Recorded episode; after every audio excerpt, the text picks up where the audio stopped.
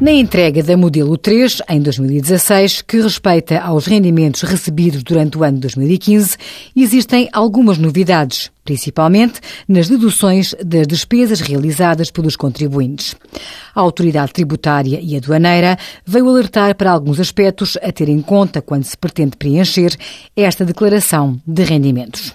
A dedução relativa às despesas gerais e familiares, bem como do IVA pela exigência de fatura, são assumidas automaticamente na liquidação do IRS, não havendo lugar à inscrição de qualquer valor na declaração modelo 3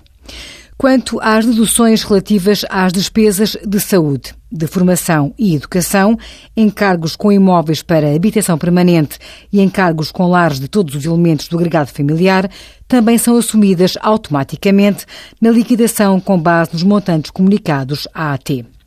No entanto, caso o contribuinte considere que existem valores que não estão corretos, deve inscrever no quadro 6C do anexo H os montantes de todas as despesas agrupadas por tipo de dedução e relativamente a todos os elementos do agregado familiar identificados no rosto da declaração. Envie as suas dúvidas para conselhofiscal.tsf.occ.pt.